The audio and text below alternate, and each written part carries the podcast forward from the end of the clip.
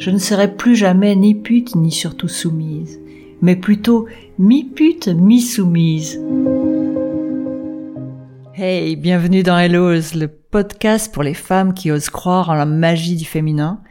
Je m'appelle Dominique Bons, je suis coach spécialisé en hypersensibilité et auteur de textes sensuels et thérapeutiques.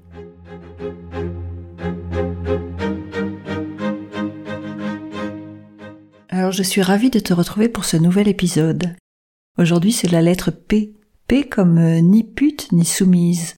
Alors après la lecture euh, de la lettre d'Elisa à son Jules, on va parler de de soumission, de dépendance affective, et puis aussi de tabou, parce que le mot pute est quand même assez tabou.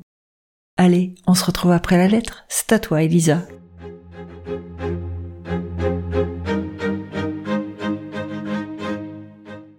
Cabreton le 9 février 2023. Jules, quand j'ai commencé la déclinaison de mon alphabet, je savourais à l'avance la lettre P. J'avais imaginé te conter mon plaisir, une vraie émotion, une vraie jouissance. Mais la déclinaison de mes lettres varie au gré de mes émotions, de ce feu qui m'anime. Alors aujourd'hui, c'est P comme ni pute ni soumise que je vais te conter. Pendant des années, j'ai été attirée par cette association de défense des femmes sans jamais me sentir légitime à y participer. Cette envie que j'avais de défendre les femmes était plutôt une envie de me défendre, de me libérer de mes tabous et de ma soumission aux hommes. Tu l'auras compris, Jules, mes héritages familiaux avaient fait de moi une femme qui ne goûtait que peu au plaisir. Alors aujourd'hui, à travers toutes ces lettres que je t'écris, je me libère de mes tabous et de mes peurs. Oui, je veux goûter au plaisir et à la plénitude d'être une femme. Je ne serai plus jamais ni pute ni surtout soumise, mais plutôt mi-pute, mi-soumise. C'est à cela que j'aspire à jouer avec toi. Je t'embrasse. Signé Elisa.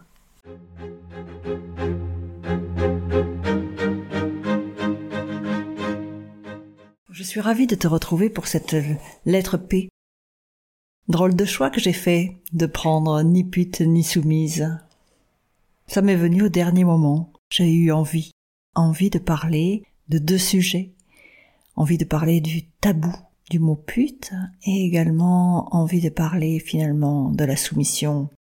Et puis c'est vrai comme euh, Elisa l'a écrit à son Jules pendant très très longtemps, j'ai été attirée par euh, cette association qui porte finalement si bien ou si mal son nom qui s'appelle Ni pute ni soumise.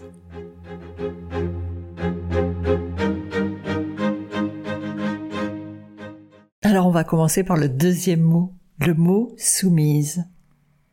Oui, pendant de longues années, j'ai été assez soumise aux hommes, très certainement du fait de mon historique familial, et également du syndrome du jumeau perdu, dont on a parlé la semaine dernière, qui fait que finalement, en moi, il y a une espèce de dualité et surtout une forme de dépendance affective très forte.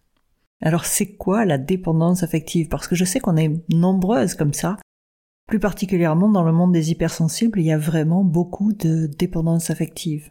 On en souffre que l'on soit en couple ou que l'on soit seul d'ailleurs.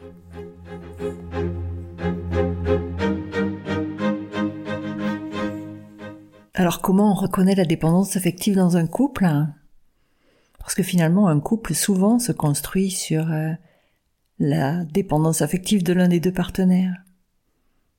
Il y a une incapacité à être seul, un besoin de validation de l'autre. On a des projets, on voudrait faire des choses et finalement on ne les fait pas tant que l'autre n'a pas validé. Un besoin de perfusion continue. Il y a une forme de passion, une forme d'avoir besoin de toucher l'autre, d'être en contact permanent avec l'autre. On a peur aussi du désaccord. Rien n'est pire que de se mettre en colère ou de ne pas satisfaire l'autre. Il peut même y avoir parfois une forme de jalousie irrationnelle contre laquelle on, se bat d'ailleurs sans comprendre pourquoi, parce qu'a priori on n'est pas jaloux. Mais finalement, on l'est.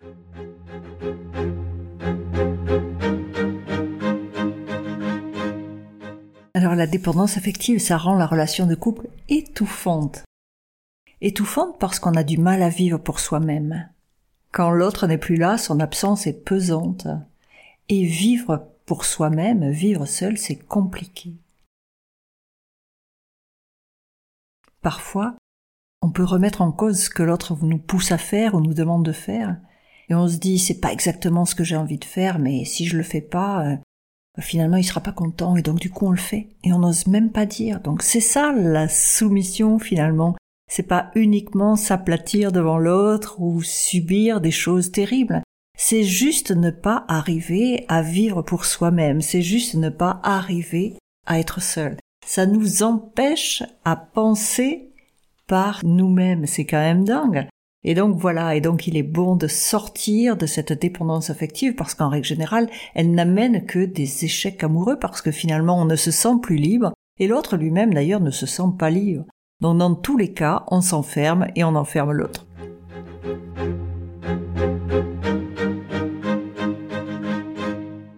Souvent, dans la dépendance affective, on se rend compte que les relations sociales extérieures s'amenuisent. On a moins de relations familiales aussi.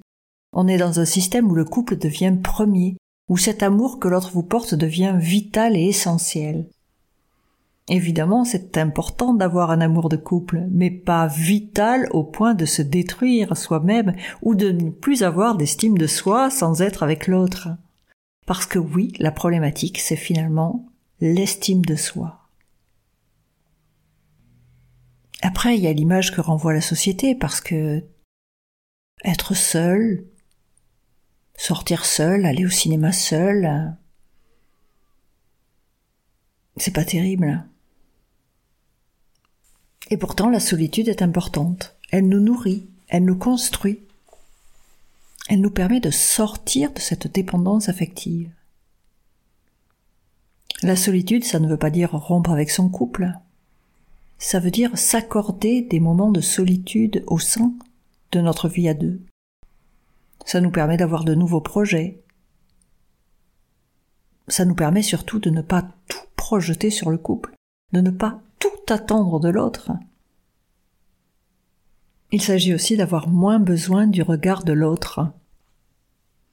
Donc tout ça, vous voyez, ça tourne bien autour d'un besoin de reconnaissance, d'un besoin, une problématique d'estime de soi. Donc l'idée, ça va être de travailler sur soi et d'apprendre à s'aimer quand on est tout seul, d'apprendre à aimer passer du temps avec soi-même. Il y a une phrase qui est très très belle de Jacques Salomé qui dit Dans un couple peut-être que l'important n'est pas de vouloir rendre l'autre heureux, mais de se rendre heureux et d'offrir ce bonheur à l'autre. Alors quand on est célibataire aussi, on peut être dépendant affectif. Parce que la dépendance affective, c'est avoir besoin que quelqu'un nous prenne dans les bras. Du coup, quand on est célibataire, rentrer chez soi le soir et se retrouver seul avec personne qui nous prend dans les bras, personne avec qui discuter, personne avec qui manger, ça devient incroyablement difficile pour un dépendant affectif. Et là aussi, il va être bon de travailler sur l'estime de soi.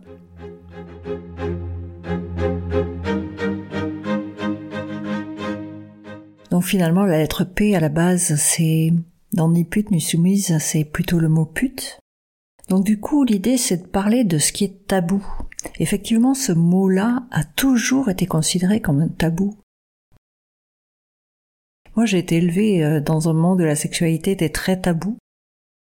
Et pendant très très longtemps, euh, j'ai vraiment pas été, euh, ou j'ai vraiment été tout le contraire d'une pute. Malgré bien sûr les prédictions de mon père et de mon prof de maths. Oui, parce que vous savez, à cette époque-là, les hommes étaient complexes dans l'éducation des jeunes filles. Et donc, la première fois que mon père m'a vu en train d'embrasser un garçon, il m'a fait promettre de ne plus jamais le refaire. Sinon, à 20 ans, je ferai la pute sur le trottoir. Et idem, pendant mes études, je faisais des études d'ingénieur et donc euh, on préparait les oraux et un prof de maths à la fin, puisque je n'arrivais pas à faire mon exercice, m'a jeté mon cahier de colle, ça s'appelait une colle à cette époque-là, avec un beau zéro en me disant que je gagnerais mieux ma vie en faisant la pute sur le trottoir qu'en étant ingénieur. Donc vous comprenez bien que le mot pute était très complexe pour moi. Et finalement, tout ce qui tournait autour de la sexualité était complètement tabou.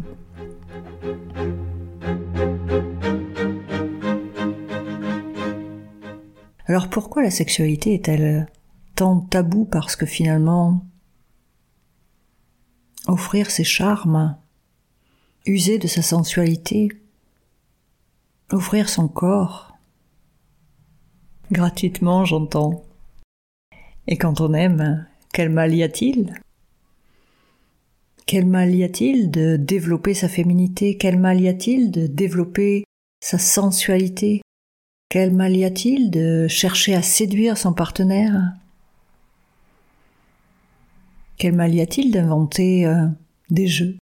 Des jeux de domination, soumission, plaisir, où tout cela rime ensemble sans douleur, sans violence, avec le consentement des deux. Quel mal y a-t-il Non, la sexualité n'est pas tabou, bien au contraire elle est peut-être le seul endroit où finalement nous lâchons notre mental et le corps peut prendre le dessus. Le corps nous apprend ce qu'est le plaisir. Alors bien sûr, il faut lâcher prise, bien sûr, il faut accepter, bien sûr, il faut dire à notre mental, je lâche tous mes tabous et je m'offre au préliminaire du plaisir. Ce n'est pas être une pute que de s'offrir au plaisir. Et ce n'est pas être soumise qu'accepter le plaisir. Donc oui, lâchez-vous. L'option mi-pute, mi-soumise est assez agréable et vous apportera beaucoup de plénitude si vous le vivez pleinement.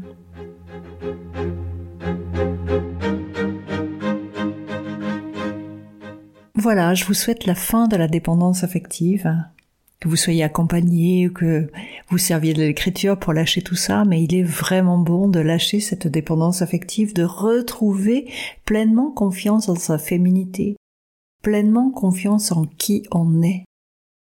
L'idée, c'est d'être l'égal de l'autre. L'idée, c'est de s'aimer soi-même, d'accepter d'aimer son corps, son esprit, son âme, donc de s'aimer soi-même finalement, et de jouer. Alors oui, jouer à la vie, jouer au plaisir.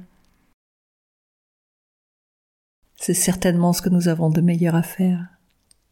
Je vous embrasse et je vous retrouve euh, la semaine prochaine pour la fameuse lettre Q. À bientôt!